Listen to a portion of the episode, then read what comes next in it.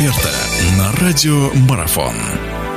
Друзья, всех приветствую. Продолжается наш эфир. Мы вновь говорим о футболе, о чемпионате мира. Продолжаем все это дело анализировать, прогнозировать, если хотите. В гостях у нас Евгений Алдонин, человек, который, я думаю, не нуждается в дополнительных представлениях. Женя, здравствуйте, очень рад вас приветствовать. Да, добрый вечер. Да, Жень, такой вопрос сразу сходу. Разные мнения. Интересно мнение ваше, как игрока в прошлой национальной команды. Ну, поделитесь своими впечатлениями от игры с Бельгией, от игры сборной России. Действительно ли понравилось, не понравилось? Если да, то что? Если нет, соответственно, тоже что.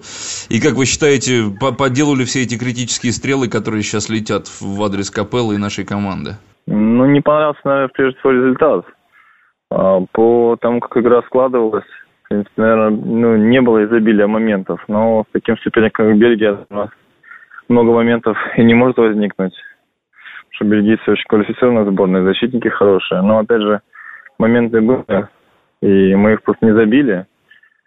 Вот что расстраивает, что мы несколько моментов было очень хороших, но мы их не реализовали.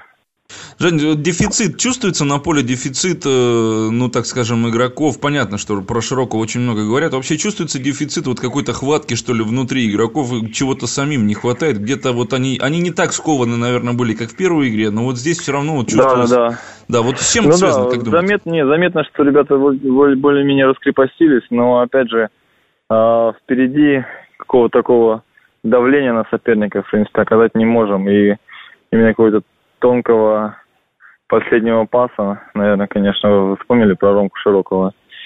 Конечно, я думаю, что его прежде всего, наверное, не хватает. Но, опять же, есть другие исполнители, которые могут взять на себя игру. А, ну, пока, наверное, не решаются, я не знаю, или стесняются, может быть. Но, с другой стороны, уровень соперничества на чемпионате мира, вы же понимаете, у нас вроде группа такая, не, не звучные все сборные, но уровень игры показывает, что очень хорошо играют. И тот же самый вчерашний матч Алжир против Кореи показал, что играть в атаке могут как, как одни, так и другие. Я единственное, что, конечно, хотелось бы пожелать, ну и, и большой плюс то, что все зависит теперь от нас. Ну и как зависело от нас, так и зависит. В принципе, игра с Алжиром э, все решит.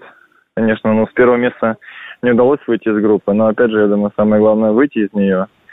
И важно, когда от, именно от тебя зависит, а не от соперников твоих, э, ну там в других играх.